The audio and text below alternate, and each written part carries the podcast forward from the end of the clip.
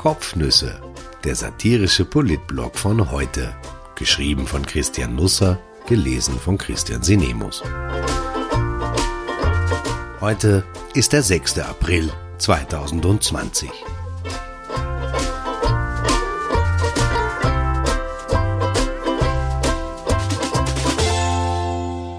Neuer Kurzbefehl. Ein Erlass, kein Verlass. Heute sagt der Kanzler was. Dieses Wochenende fiel es den Wienern wie Schutzmasken von den Augen. Sie sind nicht beliebt. Gar nicht. Nirgendwo. Nicht in der Steiermark, nicht in Tirol, nicht einmal in Niederösterreich. Also, begehrt sind sie schon, aber nicht beliebt. Begehrt ist das gute Geld, das sie in die Tourismusregionen und die Gegenden ihrer Zweitwohnsitze tragen, aber besser wäre es, sie würden nur das Geld schicken und selber in Wien bleiben, wo sie genau genommen auch hingehören, die Wiener. Ich dachte bisher immer, das sei nur der Tourismusgedanke von Kärnten. Aber vielleicht ist es tatsächlich so, dass sich die Konzepte für Erfolg und die Konzepte für Misserfolg gleich gut verteilen im Land. Es begann mit der wirklich sehenswerten Am Schauplatz-Doku von Ed Moschitz über Ischgl. Im Tiroler Ballermann für die, wenn auch nur finanziell, gehobene Mittelklasse haben vor allem Angestellte der Silvretta Seilbahnen das Sagen. Der Gemeinderat ist jedenfalls gut bestückt mit Liftpersonal. Als einer der Touristikerrunde über das Wirtschaftsleben befragt wurde, sagte er einen Satz, den man in Tiroler Fremdenverkehrsorten häufig hört. Es werden ja genug Steuern zahlt nach Wien zum Beispiel. Der Wiener, der es sich auf Kosten der Tiroler Tourismusregionen gut gehen lässt, diese etwas unsensible Sichtweise war der erste Nackenschlag, der die Bundeshauptstädter ereilte. Er schmerzte, aber was folgte, tat mehr weh. Am Tag darauf näherte sich die Realität gefährlich der Piefgesager an. Nicht, weil es um Deutsche ging, sondern um die sogenannten Zweitwohntouristen. Vier Bürgermeister aus dem Ausseerland schrieben einen Brandbrief an den steirischen Landeshauptmann. Von Hermann Schützenhöfer wurde ein energisches Einschreiten gefordert, denn man habe bemerkt, dass sich vermehrt Zweitwohnbesitzer und Tagestouristen im steirischen Salzkammergut aufhalten.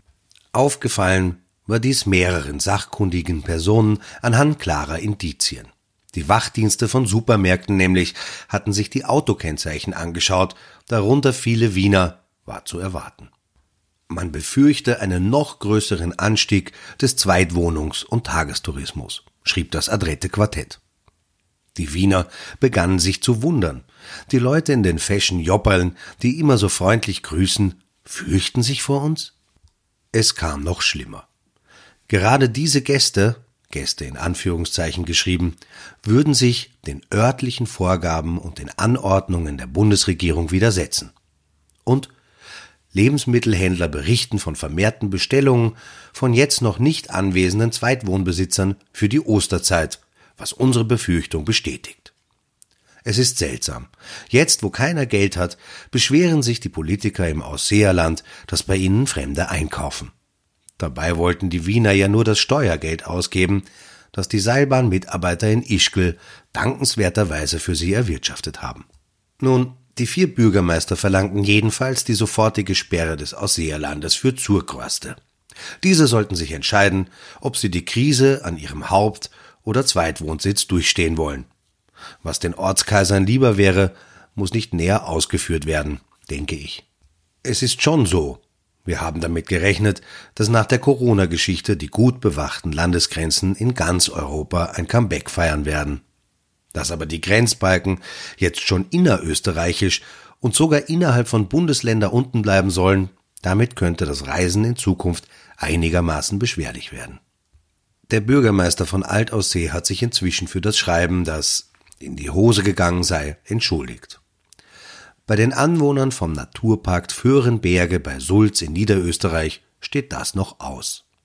Schmerzgeplagte Wiener, die das Steuergeld aus Ischgl nunmehr nicht im Ausseerland ausgeben konnten, trafen am Wochenende in dem Erholungsgebiet auf folgendes Schild, das unter anderem auf einer Regentonne aufgebracht war. W-Ausflügler Stopp. Bleiben Sie zu Hause in Wien und respektieren Sie bitte auch unseren Lebensraum. Drei Ausrufezeichen. Die Presseredakteurin Heide Rampitzreiter wagte sich trotzdem mit Familie ein Stück weit ins Feindesland hinein. Sie hat überlebt. Ein echter Wiener geht eben tatsächlich nicht unter. Vielleicht wurde den W-Ausflüglern auch deshalb kein Haar gekrümmt, weil sich die Sulzer den Ratschlag der Wiener Polizei zu Herzen genommen hatten. Die Pressestelle leitete eine Aussendung am Wochenende so ein. Es gibt viele Möglichkeiten, einen Streit beizulegen. Den Kontrahenten niederzustechen ist so ziemlich die denkbar schlechteste Variante. Feine Klinge. Die Wiener Polizei hat ja momentan recht viel zu tun. Vor allem in Wien. Wenn das Wetter schlecht ist, halten sich hier alle tapfer an die Ausgangsbeschränkungen. Wenn das Wetter super ist, dann nicht. Gestern war es super. Wer durch die Stadt fuhr oder ging, konnte den Eindruck haben, okay, Gesundheitsminister Rudolf Anschober hat wieder einen neuen Erlass rausgehaut. Die gehen ihm ja jetzt schnell von der Hand. Plötzlich ist offenbar alles wieder erlaubt. Joggen, radeln, einzeln oder in Gruppen, mit dem Motorrad aufs Land fahren, mit dem Auto Ausflüge machen, nur Ball spielen im Park mit den Kindern. Das ist verboten. Da können uns die Seilbahner aus Ischgl noch so viel Steuergeld hinterher schmeißen. Vorschrift ist Vorschrift. Es ist ja nicht so, dass Österreich der Nabel der Welt wäre. Wenn wir den Eindruck haben, die Welt schaut auf uns, dann täuscht das. Denn meistens hat die Welt eher Deutschland im Blick, schielt aber hin und wieder ein bisschen und dann fällt ein Auge auf uns. Dieses Wochenende haben wir es weit gebracht, bis hinein in die Financial Times. Nicht unser neuer Kanzler der Herzen war der Anlass für einen Artikel oder unser heroischer Kampf gegen Corona. Nein, unsere Bundesgärten erregten die Aufmerksamkeit der britischen Edelpresse.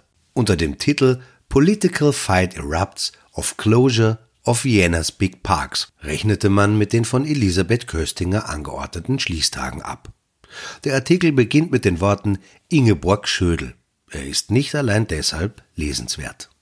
Den neuen Kanzler der Herzen trieb an diesem Wochenende ganz etwas anderes um.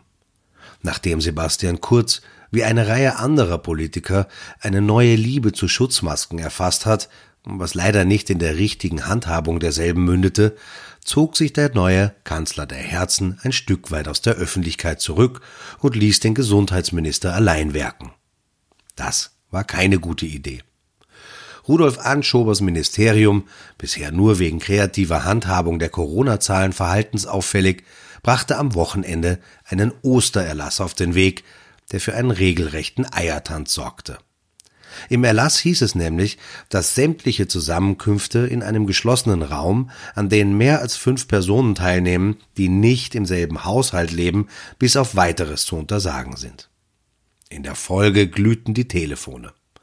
Omas und Opas und Tanten und Neffen wurden für das kommende Wochenende zum Eierbecken gebeten. Fünf Leute zusätzlich zur Hausbelegschaft. Da geht sich schon eine Corona-Party aus, wenn auch eher unter der Aufbietung eines Vogeltanzes und nicht zu den Klängen von Raf Camora. Dass da etwas aus dem Osterkorb lief, dämmerte auch bald dem Ministerium.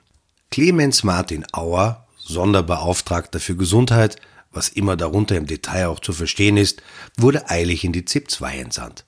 Der freundliche, hohe Beamter, der entfernt aussieht wie Dumbledore, gab sein Bestes, lächelte gütig und versprach, dass das Ministerium schon am Montag seinen eigenen Entwurf schreddern werde.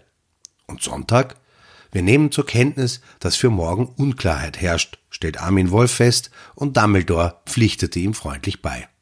Genau, der guten Ordnung halber sei erwähnt, dass Rudolf Anschober, der Chef von Dumbledore, sich inzwischen für den Palawatsch entschuldigt hat. Das ist löblich.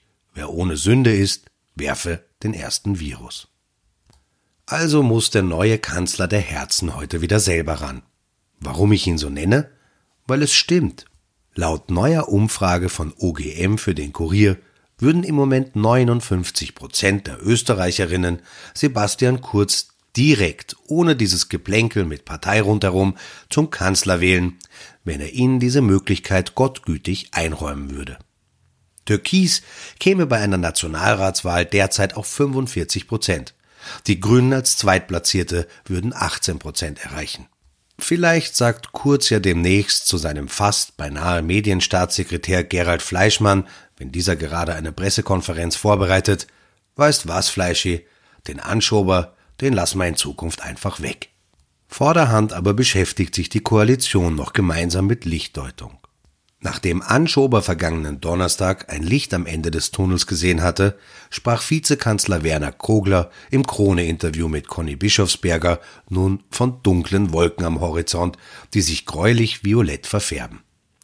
Später reißen die Wolken am Horizont auf, es werden Lichtstreifen erkennbar und irgendwann brechen Sonnenstrahlen durch. Ich fürchte mich ein bisschen vor dem Vormittag, an dem die Regierung die Corona-Beschränkungen aufhebt und Kogler das verkünden muss. Es wird schon finster sein, ehe wir rauskommen. Der neue Kanzler der Herzen ist da direkter. Auf Twitter gab er am Freitag eine neue Durchhalteparole aus. Österreich wird schneller aus der Krise herauskommen als andere Länder, schrieb er. Aber nur, wenn wir zusammenstehen. Ich weiß jetzt auch nicht. Sollen wir zusammenstehen, Abstand halten, das Geld von den Ischglern nehmen, doch zu Ostern nach See fahren, lieber in den Naturpark bei Sulz gehen oder die hungrige Verwandtschaft zu uns einladen. Es ist ein Gfred. Mit diesem Dilemma entlasse ich Sie in den Montag. Die Regierung will heute sagen, welche Geschäfte als erstes wieder aufsperren können. Zu meiner persönlichen Betroffenheit werden es nicht die Friseure sein. Achtung! Ab heute gilt Maskenpflicht im Supermarkt. Beachten Sie die Details. Es gibt noch keine Freisprechanlagen für Masken und Ihre Face ID erkennt sie mit den Papierfetzen im Gesicht nicht. Ihr Smartphone und Sie werden also vielleicht etwas fremdeln zwischen den Fischstäbchen. Aber sonst wird dieser Montag sicher wunderbar. Masken Sie das Beste daraus. Oder wie es Queen Elisabeth II. gestern in ihrer TV-Rede ausdrückte, es werden wieder bessere Tage kommen. Wir werden mit unseren Freunden vereint sein, wir werden mit unseren Familien vereint sein. Wir werden uns wiedersehen. Also dann.